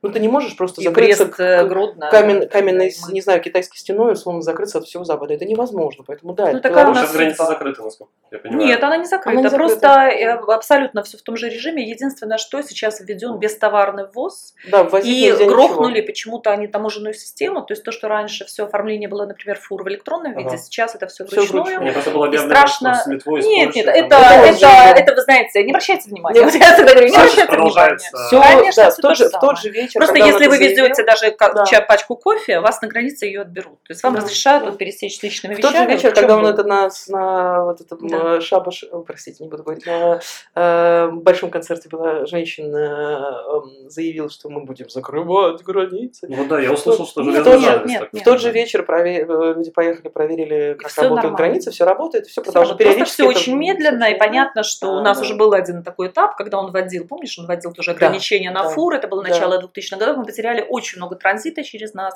Мгм. Ну, пожалуй, все закончится просто потерей транзита. Но Да. это не... Потери не- денег опять же. экономически же это только... Понимаете, я еще раз хочу сказать, вот я, когда я начинаю садиться, вот какие-то делать вот эти вот экономические там подсчеты, я начинаю включать логику, здравый смысл, цифры, не я понимаю, что я, я рассуждаю не так, как он, потому что у него есть одна только доминанта. Это он у власти. Вот Да, все да, остальное, да. ну это вообще не важно. Даже если вот все будут ходить голые бусы и ВВП будет э, 3 доллара США, это вообще не важно, потому что он будет у власти. Да, Все, все да, остальное не важно. Именно так. Вот вы говорили о белорусской нации. Мгм. Вот э, что такое белорусская нация? Или кто эти? То есть мы говорили за кадром о языке, насколько он... э, мне, мне кажется субъективно, что он подавлялся, ну, насколько я знаю. Там, э, может, вы- Ну, он стал более, более свободным в последнее время. Да, раньше он подавлялся. Был, был период. Как он? А, белорусский язык, да, это, да, это важная часть. А, был период времени в начале 2000-х, в конце 90-х, в начале 2000-х, когда это считалось ты сразу же приравнивался к оппозиционерам. Если ты начинал говорить по-белорусски, а, да, было такое, да. А, но в целом сейчас, вот, э, вот к этим годам, это стало даже своего рода, сложно назвать это модным, но это стало как бы э, таким цельным явлением. Очень много людей стали говорить по-белорусски. Очень много молодежи стало говорить по-белорусски. Э, потому что появились, э, появились новые музыканты, которые поют, говорят по-белорусски, и появились новые художники, поэты, режиссеры, актеры и так далее, и так далее. Это все как бы вот, вот появилась вот эта часть культуры. Но при этом никто не отменял русский. Вот вообще никто не отменял русский, все говорят совершенно свободно по-русски, э, все те, кто говорят по-белорусски, может точно так говорить по- по-русски, все друг друга понимают, совершенно нормально. Даже вот это было, кстати, очень заметно, когда Радио Свобода, я помню, я смотрела первые трансляции в июле, э, журналисты задают вопросы по-белорусски, им отвечают по-русски. К концу Мгм, августа да. журналисты задают по-белорусски, люди пытаются, те, кто, Да, те, даже кто- если это тростянка, даже неважно, тростянка, они люди пытаются ответить отвечать по-белорусски. По Мгм. на белорусском. Это прям вот это формирование происходит прямо сейчас. То есть уже, если к тебе обратились по-белорусски, ты считаешь ценным и важным ответить по-белорусски. Если э, как бы в обычной жизни совершенно свободно можно говорить по-русски. Например, да, в символы, э, наверное, тоже они сейчас фактически выкристаллизовались. Они были всегда, но вот как вот, как вот сим- символы всей нации, они выкристаллизовались сейчас, потому что Знаете, это тоже Пог- очень интересный Да. момент. Погоня и деле, Бел да. БЧБ, ну давай я свою, свою, просто Погоня и БЧБ, бе- бел- БЧБ это бел червоно белый Бел червоно белый стяг, да, бело красно-белый флаг. А, Я еще помню, вот еще в то те времена, в, 2000, в начале 2000-х, когда я была, вот училась в институте, была оппозиция, они тоже тогда были, мы их тоже как бы носили, считали То есть важным. символом было уже. А, причем, причем нужно, принять, нужно принять во внимание, что, в общем-то, он в присягу первый раз вступал под бело Да. красно-белым А, флагом, Да, да, потому да. что... То есть это не что-то это такое, не что-то что такое вы действительно достали, вы встряхнули, Нет, Будя. Нет, не-не-не-не. Э, Когда была, собственно, белорусская... э, 91 91 96 96 по-моему, да. 90 95 95 Ну, короче, когда вот, собственно, Беларусь стала независимой, первые э, выбирали гимн, э, герб и, э, Флаг. и флаг, и выбрали, тогда сначала был выбран бело-червоно-белый и э, погоня, а гимн не помню, какой был. Помнишь? Не помню. Кажется, Не помню, вот тоже не помню.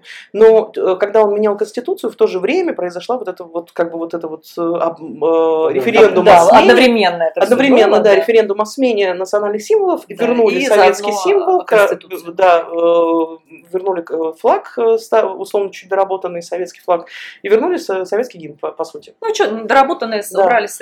И в тот, да, и в тот же самый момент, э, вот в момент вот этой перемены, вот те, те символы, которые были там несколько лет были символами государственными, Мгм. превратились в символы оппозиционные, потому что они в, они в корнях. Там вот от этого ни- ни- никуда не денешься, потому что это э, там, герб погоня, там очень много веков этому гербу, он Мгм. еще с Великого княжества Литовского и так далее, и так далее. Это прям, это прям вот в корнях. Ты знаешь, что вот этот герб имеет отношение еще к вели- э, там, с, с, э, этой территории, с этой нацией, он еще с там, с 16 века. А Бело-красно-белый флаг тоже там с тех же времен. Совершенно Гимн, погоня был написан в 1800 каком-то там да, году, собственно, и, ну, превра- был превращен в гимн. И это все, это все в корнях. И потом это все стало вот как бы оппозиционным, а Мгм. сейчас это постепенно превращается прям вот в самосознание. Погоня, могутный Боже, вот эти Да, вот эти да, да, да. э, Три шарапахи. три- да, три ша- три шарапахи. Муры, да. Муры, да. э, Ну, Хорошо. три шарапахи такой забавный, кстати, история. Не думала, что они вы- вылезут, как что они станут как бы Да, настолько ну, популярными. Ну да. Говорят, в 2020 году еще а, то, что я вижу из СМИ, люди вышли реакции не на фальсификацию даже. То есть там немного людей, насколько я Много, понимаю. Много вышло, много вышло, да? много вышло на фальсификацию. Просто есть а, версия в СМИ, опять-таки, что люди вышли, когда уже этих людей стали бить. Просто больше людей вышло. Знаете, наверное, да. больше людей, которые сидели на заборе, как мы говорим, Ага. которые не Да. могли решиться, которые как бы, Да, ну так да. смотрели, ну ладно, я проголосую за Тихановского, но в глубине души я как бы, ну я вот так вот, я, Я думаю, вот посижу да. дома. Да. Вот тут произошел прямо Просто раздел. упра- вот упал, здесь, забрал, как упал, вот забрал. здесь, да. Да. Ну, вот небольшая здесь, страна, да. все чьи-то родственники. Вы знаете, это дальше. просто, это Вы не представляете, насколько она маленькая в этом смысле. И это было, э, это было очень заметно. Это, кстати, было абсолютно вне правового поля. Это существует до сих пор. И сейчас это уже при- приобретает очень серьезные масштабы. Мгм. История с э, черной книгой Беларуси. Да. А, когда Каратели, «Черная страна, книга страна, Беларуси». да, страна настолько маленькая, что, в общем-то, найти любого из тех ОМОНовцев, которые избивал, достаточно несложно. Ну да, есть вот эта программа. И, ну, да, и э, даже найти, где он живет, найти его родителей, найти его Да, семью, я вот перебью, да, яркое вот было Да. буквально позавчера. Представьте себе, что глава минских ОМОНовцев, вот на доме, где он живет, прямо Да. вот на подъезде нарисовано, здесь живет такой-то, Такой-то, такой-то. А ему еще машину разрисовали. А, ему еще машина Бело-красно-белую. в бело-красном белой, да. Здесь живет такой-то, такой-то, в квартире такой-то, такой-то. Вот э, этот Знаете, балабала или как там, Да, да, балабан, да, да, да, балабан, балабан. балабан, что-то да. такое, да. Вот. Это глава вот... А в э, августе, например, самый яркий, ОМОНа. самая яркая была история, когда в, в- по-моему, это в августе было, или в июле еще даже, ну где-то вот в, тем, начале, в, лет, э, той, в той части еще, когда одному из тех, кто жестко задерживал людей, нашли его достаточно быстро, и ему соседи наложили кучу говна. Это было в. Ганцевичах. В Ганцевичах, да, он да. чуть не убил человека, вот он, Он, задерживал точно он так же, как и во так же, ногой, да. ногой, Ногой по душил, земле, да. да. Ему наложили кучу говна в, дверь. То есть страна настолько сейчас он просил перевод, и вроде бы его Да, куда-то да, да, да. перевели, то есть это реально... Страна настолько маленькая, что, в общем, ты действительно знаешь практически через одного всех тех, кто избивает. Всех тех, кто насилует, всех тех, кто все это творит. Это правда.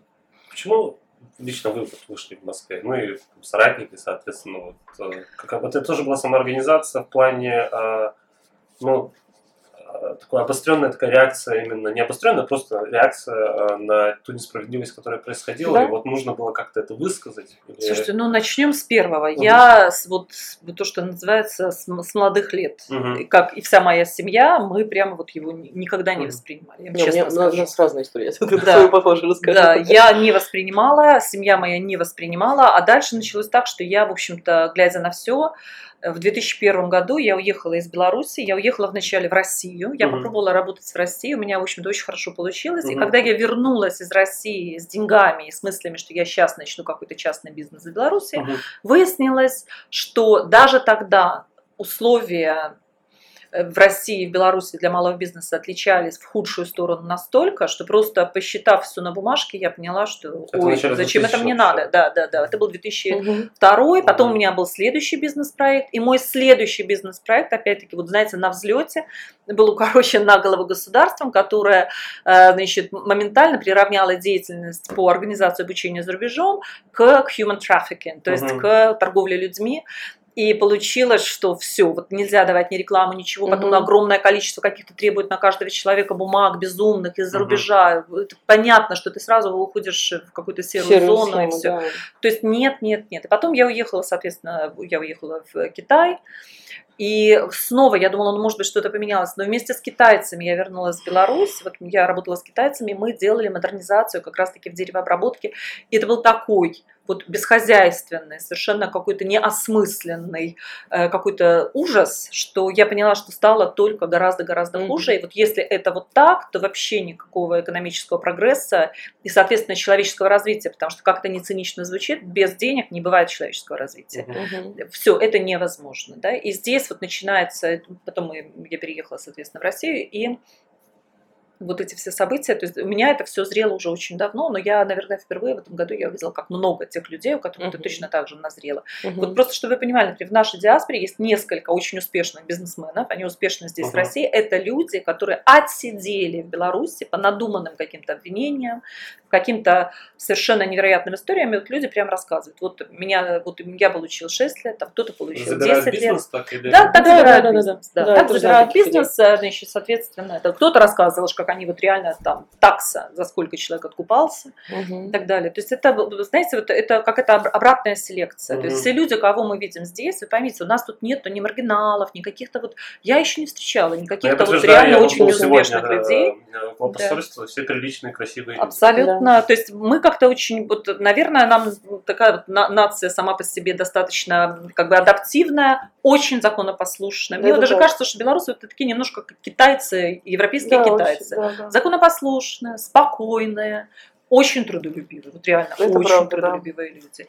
Поэтому мы в любой вот системе, когда эта система не сделана, не настроена на то, чтобы давить все, что есть, как бы экономического и светлого, доброго, мы в любой системе strive, то есть мы везде расцветаем. Но, к сожалению, в Беларуси вот сейчас появился, наверное, шанс, когда возможно какая-то перемена, и возможно новая система, и возможно новая организация жизни и бизнеса, и Да, всё- да, всего, что следует за этим. То есть в первую очередь мы, наверное, бьемся за свой human development potential, Да, то есть за за потенциал будущее, развития за нашего, нашей нации в первую очередь. Ну, у тебя У меня немножко история. другая история, да. Мгм. Я, собственно, в... Мама у меня голосовала за Лукашенко достаточно долго, она перестала голосовать за него, наверное, в 2010-м, она стала голосовать против всех, и это как-то вот стало ее, вот, ее позицией. Я, мне никто не нравится, он мне уже точно не нравится, но никого другого выбрать не могу. Я была оппозиционна с момента поступления в институт, э, ну, так сложилось как бы общение, и, в общем, ты начи- я тоже учился на экономист, маркетолог, и ты начинаешь видеть эти схемы, системы, и появляешься, вот как бы у тебя появляется определенная сфера- общения, и ты пони- понимаешь, что, в общем, что-то как-то не так. Да, я была оппозиционной, была в достаточно активной позиции. Потом в какой-то момент э, э, нескольких моих друзей э, исключили из института, они доучивались в Праге, в Польше. Это меня немножко остановило, охладило, и был такой период, как раз э, вот в 2000-2005, был период, когда акции были очень радикальные. Они радикальны были в плане, все позиционные акции сводились к тому, что э, отказываемся от русского, только белорусский, э, вернем э, символику, все остальное разрушим, и, ну, то есть вот мы Мгм. как бы мы все заново сметаем, а, и при этом они были такие, как-то, знаете, э, ну, например, там встать, э, была очень за- заметная акция тогда, э, те лыжи не едут, я президент, Э, встать на лыжах, с несколько сотен человек встали на лыжах на площади независимости с лицами президента, с, лиц- с лицами Да, Лукашенко. Лапками же тоже история была. Когда Да, да, это тоже гораздо. Да, это все, вот все ребята, с которыми я дружила, они все это организовывали, и но при этом было ощущение, что вот выхлопа нет вообще никакого, потому что ты как бы вот в своей вот этой маленькой ячейке оппозиционной что-то там Мгм. пытаешься, э, пытаешься сделать, при этом выхлопа нет, при этом все остальные смотрят на тебя как, ну, как бы, ну, Чё ты- чё ты не чё ты? А при этом ты еще не до конца разделяешь эту, риторику, потому, потому что ты, потому что я как бы корни в России, и я не могу сказать, что я вот сейчас вот я откажусь от всего и давайте резко насаждать белорусский, только белорусский и всех остальных. Мгм. И я вышла тогда от всей этой истории, стала достаточно политичной, но с ощущением, что я никогда не стану голосовать за них, но я была аполитичной. Я как бы вела себя как аполитичный человек. Я уезжала сюда исключительно э, как бы из таких жизненных расположений. Мне предложили здесь работу, Мгм. я здесь хорошо устроился. И фактически как бы внутренне возвращалась на родину, потому что э, мама, папа у меня из России, здесь у меня много родни в России, здесь у меня много, теперь у меня много друзей, я, в общем, чувствовала себя здесь комфортно. Я уезжала как бы вот практически э, как возвращаясь на какую-то свою историческую родину. А, но, а, видимо, э, ну, я всегда, всегда следила за тем, что происходит в Беларуси, голосовала на всех выборах, э, всегда приходила голосовать в посольство, э, всегда следила, вот, как бы, следила с точки зрения человеческой, и я там со- сопереживала, поддерживала тех, кто выходил на площадь, потому что там тоже были друзья, что, и вот как бы ты следишь и смотришь новости, а где же вот фамилии, боже мой, там задержали, задержали, задержали и так далее. Но в этот раз просто меня всколыхнуло я следила за всей этой, за, за коронавирусом, конечно, с ужасом, и там маму поддерживала, и маму, маму уговаривала сидеть дома настоятельно, потому что карантина не было. А, но вот в июле, в июне, 18 июня, когда посадили Бабарыка, к тому моменту я просто так была в общем в сфере этой ситуации, а, посадили Бабарыка, начались э, протесты, начались задержания, я просто вот, вот с такими глазами, что столько людей вышло, просто такое количество людей это не останавливается, и уже ты не можешь от- отойти от мысли, что, в общем, ну это же все, конец. Это надо, это вот, это тот самый момент, когда это, это наверное, приобретет очень серьезные силы, серьезное э, движение. И я просто где-то в э, июле поняла, что по совести, по, по, по внутреннему ощущению, я должна сделать все, что могу. То есть прям вот не, не с точки зрения оппозиционности, с точки зрения поддержать соотечественников, я должна сделать все, что могу. И вот ну, сначала выбрала для себя э, стать наблюдателем, потом познакомились с Ланой, потом у нас началась Правда, какая-то мы жизнь. вначале с тобой познакомились, это был на День независимости, А, на да, ВДНХ. На ВДНХ, да. Да. Нет, к тому моменту я уже приняла решение стать наблюдателем, у меня уже были даже Да. первые подписи, да. Ам, что- и что- ну, то есть я смотрела, как, Мгм. что я могу сделать, Мгм. ну, как бы, чем я могу быть полезна в этой Мгм, всей истории, чтобы вот как-то поддержать соотечественников. И тогда вот обратил внимание на частых людей, решил, что я стану наблюдателем, там начала, начала искать как-то вот со всех сторон, а где же мои белорусы, как же их найти, собрать подписи, и потом началась вся эта А история. сложно было вообще самоорганизовываться? То есть, но... э, Нет, не сложно. Вы знаете, это если было у вас не было диаспоры такой. очень ну, спон- это очень спонтанно. все быстро получилось. В мы июле- растем, растем. в июле в мае, в мае, смотрите, в мае э, Когда я присоединилась к чату белорусов в Москве, Мгм. я очень хорошо помню. Меня Мгм. позвал туда вот один из людей, который э, поставил мне э, подпись на заявление. К тому моменту в чате было ну, что-то около 30 человек. Да, а сейчас Это 2000 был- с хвостом. То есть Да. нас находят просто, и мы вот, там, например, возле посольства там проходим. Мне кажется, очень очень много- много мы подписали, когда Да. присоединились к нам в очереди, когда Да, стояла да. очередь, ждали люди. Да. Просто это, эта история, да. мне кажется, здесь э, впервые среди белорусов, вот, ну, я просто чувствую такие же настроения среди многих знакомых и там, и здесь. Люди, которые долго были аполитичными, потому что ну, не было веры, что что-то можно изменить. Вот это как бы основной корень моей политичности. Я просто не верила, что это вот можно Мгм. вот так вот изменить. А потом ты видишь эту мощь, и ты понимаешь, что как-то мечты сбываются, и ты такой, я не могу остаться в стороне, я должна сделать все, что я могу, чтобы как на, на, на, в помощь победе. Я должна помочь, чем смогу. Как мы видим, Ну, это очень э, заметно. Да. акции и Минске, и других городах Беларуси, они продолжаются и на сегодняшний Да, час. сегодня на идут сегодняшний Сейчас день, идет. да. до сих пор. Сейчас Да. идет, вон мы в нервах, Да, я видите, даже- в Я нервах. даже для слушателей скажу, да, у нас все время онлайн прям даже люди смотрят за этим. А, зима близко. Да. А, изменит это что-то? Если вот это будет вот такой статус продолжаться. А Знаете, сложно сказать, но, наверное, это то, на что очень рассчитывает наша государственная власть, на то, что действительно зима близко, сейчас вот как бы еще Да. чуть-чуть, но, если честно, они очень рассчитывали, что все закончится с, э, с сентября, потому что в сентябре все поедут копать картошку, надо понимать, что мы нация хоббитов, нас картошка, и яблоки, и грибы. Шутки шутками, по-моему, мне очень, смеялась над э, девушкой из э, журналист, которой подстрелили ногу. Она очень, смешно рассказала в своей статье, что теперь у нас в семье есть фраза, что от картошки можно э, отвязаться только пулей в ноге. Блин, да, да, да, да, То есть, ну, как бы все, ко- все копают картошку. Это классика. А, Ну, на самом деле- вот э, люди едут, да, вот Нет, дачи, Нет, дачи нет, не организации, дачи, деревни, дачи. Это, знаете, дачи. обратная сторона, как бы, во-первых, корней, а Да, второе, это обратная да. сторона, в общем-то, достаточно нестабильного экономического положения. Да, То есть нужно люди запасы. понимают, конечно, Да, люди да. понимают, что будет своя картошка, да, будет пять мешков стоять, продержимся Продержимся, зиму. проживем, да. да. А вот не будет пяти мешков, бог Не знает, как пойдет. Вот, ты знаешь, э, вот у меня сложилось впечатление, что я читаю много. У меня лента, лента Фейсбука резко изменилась, она же подстраивается под твои интересы. У меня сейчас она раньше была 50 на 50 российская, Мгм, белорусская, мгм, сейчас мгм. 80 на 20 белорусская, российская. То есть я просто поэтому очень много, там правда очень много друзей осталось, и я читаю их постоянно, и по настроениям, то, что я вижу, э, самое главное настроение отступать некуда.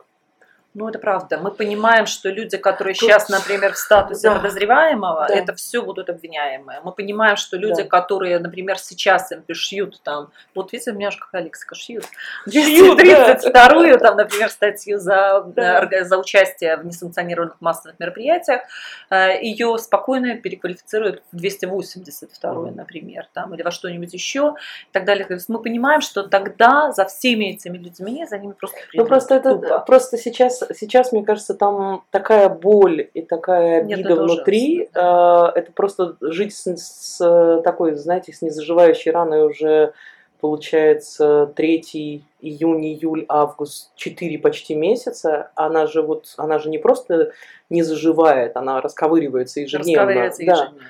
Это такая боль, которую просто невозможно, мне кажется, невозможно просто взять и остановиться. Ну, то есть э, испугать уже этих, э, испугать уже сложно, потому что уже пугали, уже прощупывают этот вариант, а где вот эти границы, Мгм. пугали уже всем, и люди не останавливаются.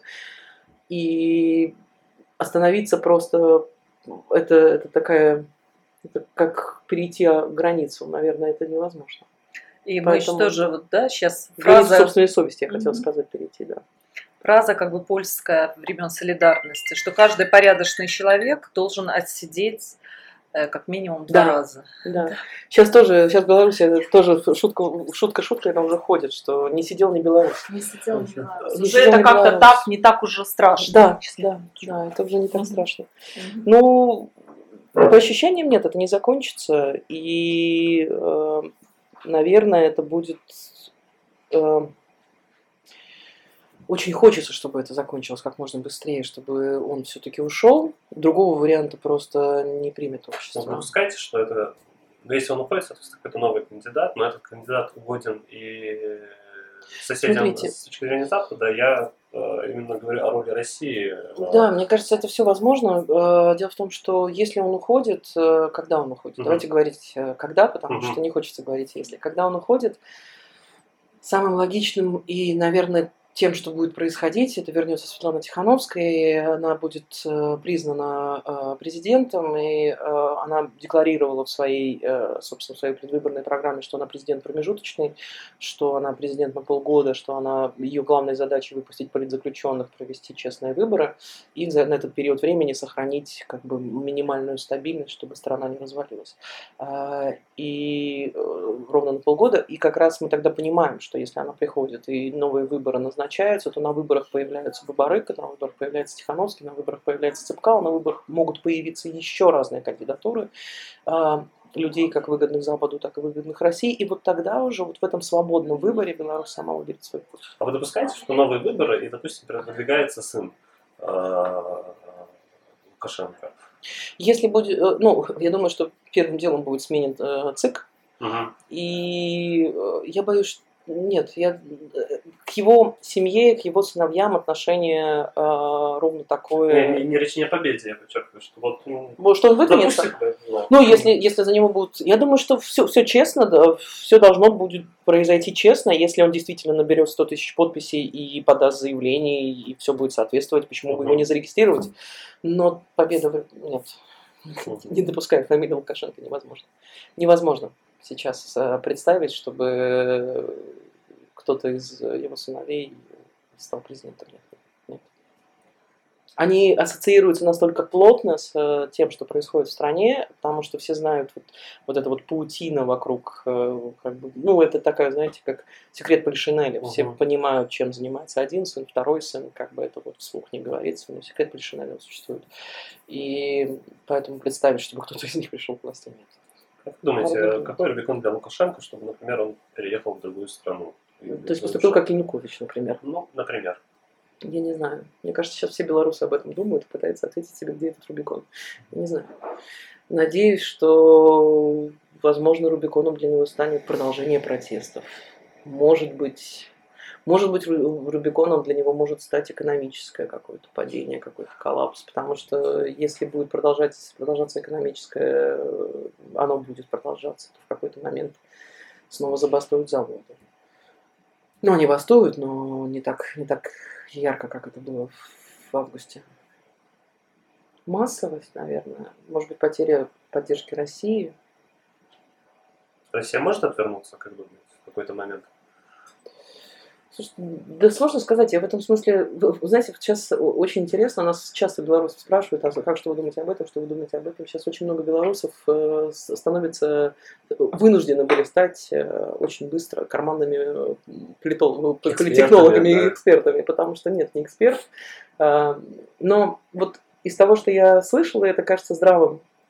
То, что да, Лукашенко выгоден России как слабый президент, потому что тогда его можно, собственно, в разные стороны э, поворачивать. Э, Но при этом, при его дальнейшем поведении, а, то, что он пытается вывернуться из истории с конституционной реформой, которая также вот как бы продвигается Россией, и при том, что Беларусь при э, непризнании большинством европейских стран его э, в качестве легитимного президента превращается в серую зону, он становится все менее и менее выгоден России, потому что он помимо того, что он ненадежный партнер, он может кинуть в любой момент, э, он должен бесконечное количество денег, и он еще не выполняет ту функцию, которая, в общем, для, Белору- для России ключевая, промежуточная, буферная, э, сильная, сильная промежуточная буферная зона, взаимодействующая с европейскими странами. Все то, что нельзя во время коронавируса напрямую, можно сделать через Беларусь, а теперь нельзя через Беларусь, Мгм. потому что теперь закрыто. И вот в таком ключе, может быть, он все менее и менее будет выгоден, и может быть, у них возобладает какой-то здравый смысл, и они перестанут вмешиваться. Ну, у нас плохие так. новости, потому что только Задержали что, кого-то? Да, 8 человек задержали. Это 8 человек, 7 парней и одну девушку. За что? Все с белорусскими паспортами.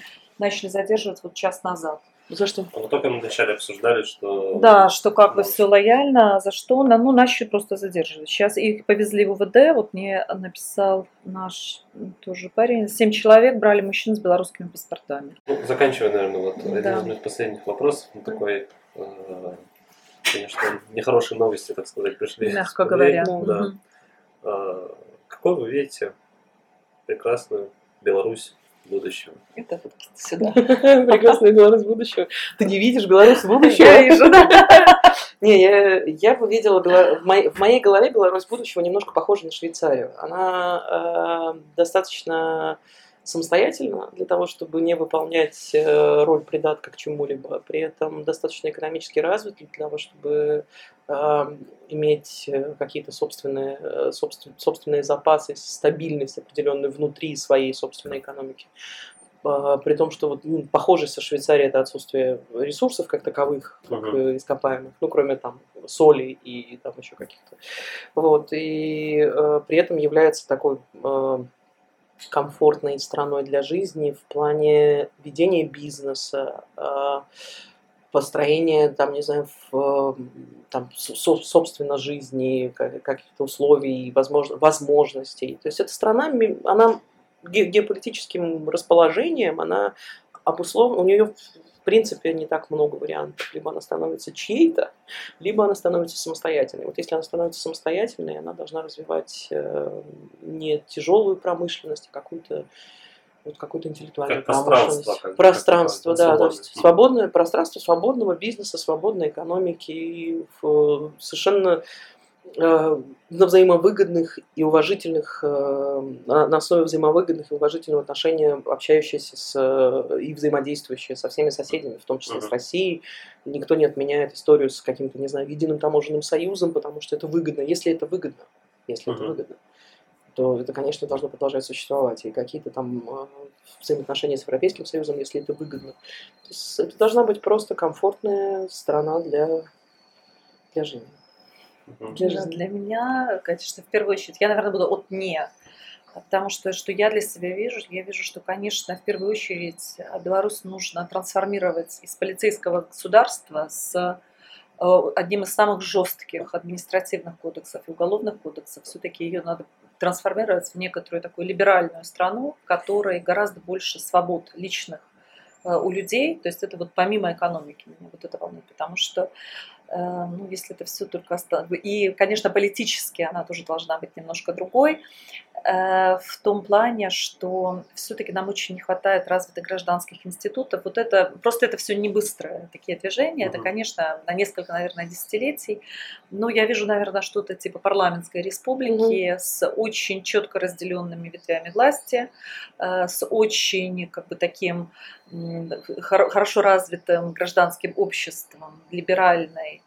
И мне бы хотелось, чтобы в моей стране, знаете, вот меня э, шокировало, потому что я жила очень долго в Китае, и меня вот шокировал этот контраст, потому что ты ходишь в Китае, ты вот живешь в нем, и ты видишь, насколько люди с оптимизмом, они вот э, такое клише, с оптимизмом смотрят в будущее, насколько они, Да. в общем-то, счастливые, какие-то улыбчиво, такие внутри.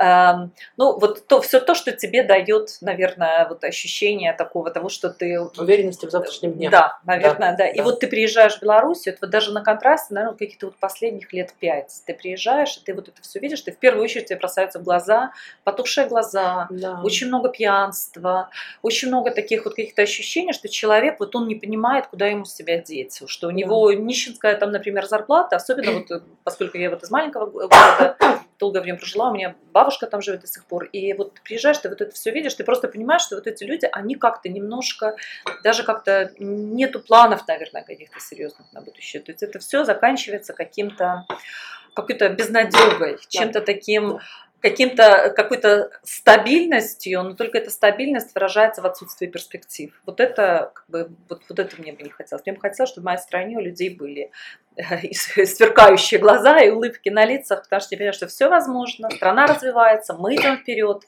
у каждого из нас есть возможность себя реализовать, сделать что-то для своей страны, сделать что-то для своей семьи, Да. И никому не быть за это там не обязанным, не бояться, что ты сам того не зная, может, ты тут какие-то пересек какие-то Простите, и что-то ты сделал Решите. экономически не так, и что тебя в любую минуту могут привлечь к чему угодно, за что угодно.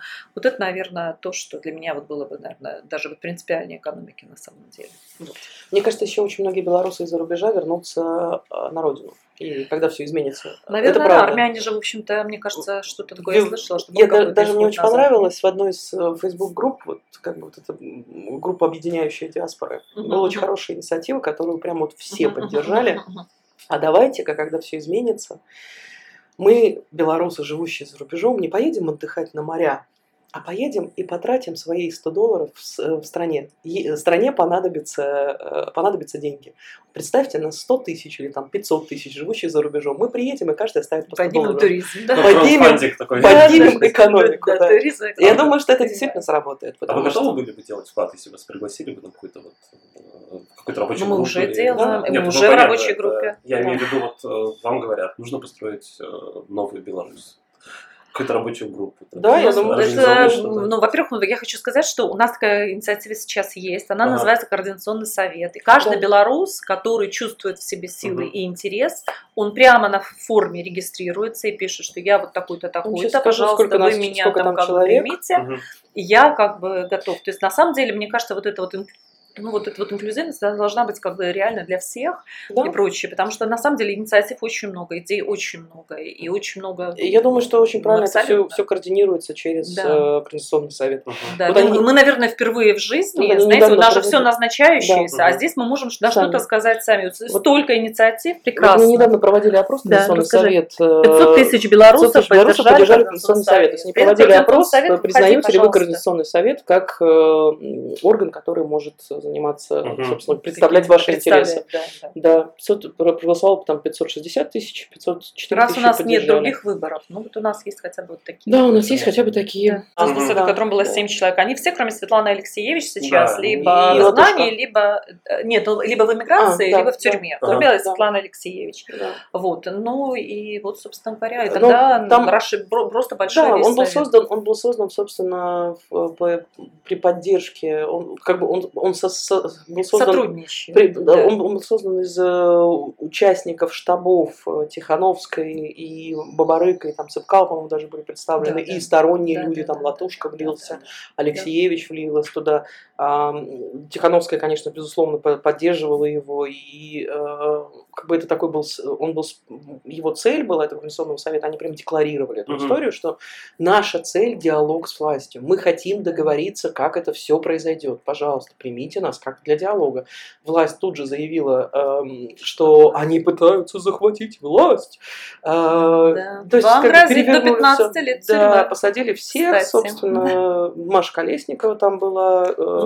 В Конституционном совете сидит, э, Знак сидит. э, вот это- За- это Ковалькова, Ковалькова, Ковалькова за Латушка рубежом, Латушка за рубежом. А, выпустили... Власова сидит. Власова сидит, эм, юрист... э, Солей. Ну, Солей разве не был? Нет, Солей, Солей не был был. этот. Нет, Власова я хотела сказать, что она, она юрист. Власова сидит, Она, сидит, да, она сидит, извест- плотно, известный плотно, плотно, юрист, да. занимающийся медиацией. Мгм. Да, Да, за- она, за- кстати, за- создатель медиации Да, вообще. в принципе. да. Более того, я хочу сказать, ну, может быть, это государственная тайна, но я скажу, что все договора, которые белорусский Минфин заключал с предприятиями, например, ну, как бы с банками Китая, их все готовила ее контора. Там у Мгм. нее ком- Власова, это да, и партнер. Власовый партнер, да. вот да, это вот да. все делала она. То есть она очень с властью на самом деле Да, аффилирована. э, выпустили она недавно, знает, с кем пару дней назад выпустили главу Стачкома. А, ну его сейчас вроде Делевского, да? Делевского, вроде его сейчас да. снова при, приняли. Ну, Нет еще. ну, Ну, я сейчас не видела, примут, что приняли, Да, я видела, что выпустили, Представитель с Тачком МТЗ, Да, Делевский. да, тоже был в да. совете. То есть, их было- то есть Да. там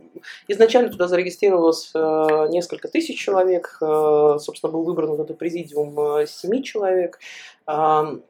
Его достаточно быстро посадили, попытались вывести, кого-то вывезли, кого-то нет.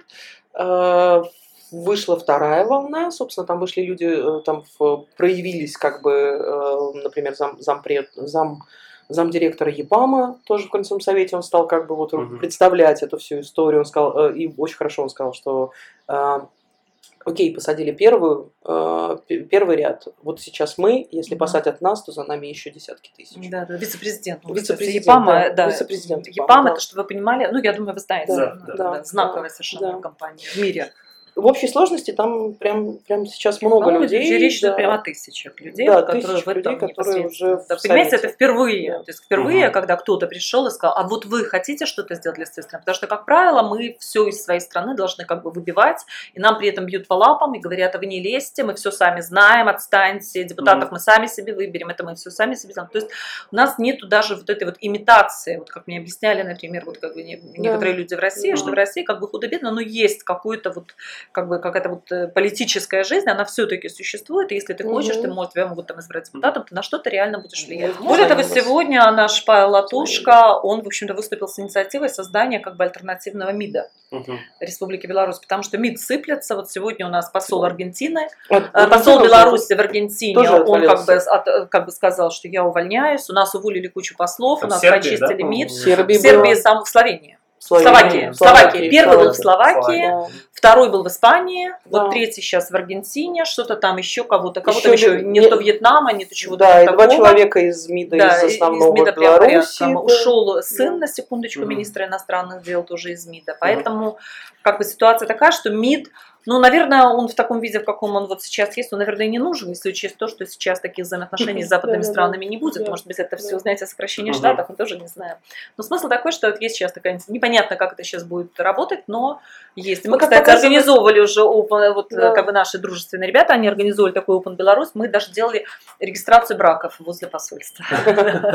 Ну, то есть, э, тут- Три пары. общество, мне кажется, в какой-то Это вот во момент... время этих событий, да? Ну, практически, это Да. в какой-то момент окажется, что, в общем, в белорусской, э, белорусском обществе есть все институты, и власти им больше, ему больше не Да, и нужна. больше- Альтернативные. Да, альтернативные да, да. Власть это да. только будет связываться Да. только с карательными органами, которые непредсказуемые, безумные, жестокие. И в тот же момент, и в тот же момент в белорусском обществе могут появиться, появиться собственные карательные органы. Да. Кстати, вот ты Пугает, тоже на можешь рассказать деле. про свою, вот э, про Анастасию Шпаковскую. Вот она сейчас Да. запустила новую инициативу обучения, например. Да, это детей. хорошая история, да. Просто. На- Настя Шпаковская, мы давно дружим, они, в- она сейчас в Киеве уехала, э, она Это ты солистка, скажи, группы, кто со- это? солистка группы НАК, достаточно известной э, белорусской группы, и, и она э, Актриса. участвовала актриса э, э, русского- Купаловского. Нет, она не Она Купаловского, русского, э, ру- Русский драматический театр, собственно, в Минске. Она уволилась оттуда по, как раз по причине «я не могу работать в, Мгм. э, в таких условиях, не согласна с э, вашими речами. А, Она перестала петь, она сказала, что я не была волонтером на окресте на какое-то время, собственно. Она, Это наша самая Да. самая боль, да. Она уехала в Киев сейчас с детьми и запустила, вот буквально пару дней назад Настя объявила очень хорошую инициативу, потому что очень много белорусов уезжают с детьми за рубеж, Мгм. и уехали раньше, и уезжают сейчас. Запуска- Запускается онлайн-школа для э, детей, живущих за рубежом. на При этом Украина обучение. дает им свидетельство, ну, Да. как бы вот этих вот Об окончания школы. Там, единственное, надо сдать э, какой-то там минимальный экзамен Да, по украинскому да, языку, да. но, тем не менее, как Документ бы, о поражении дается. Да. Да, да, да. онлайн-школа Вот, вот, на параллельно Минобр. Параллельно Да, Минобр. пара- параллельно Минобр появляется. То есть эта история, э, а вот белорусы почувствовали, в этом году белорусы почувствовали, что мы можем сами. Реально, сами- мы ничего сами нет, смогли не справиться. science, нет. Мы, мы сами смогли справиться с ковидом Да. худо-бедно. Не самые Мы компетентные люди нами управляют. да. Мы, мы сами смогли справиться с потерей, там, не знаю, водопровода в Минске. Мы справляемся с тем, чтобы спасать друг друга вот в этих, в этих обстоятельствах. Мы можем сами. Я хочу подчеркнуть уже в завершении, что когда у людей возникает понимание, что мы можем сами, второй возник, возникает вопрос, а зачем нам другие. А, Желаю вам смелости, процветания. Спасибо. Спасибо огромное за разговор. Спасибо Спасибо. вам. Спасибо.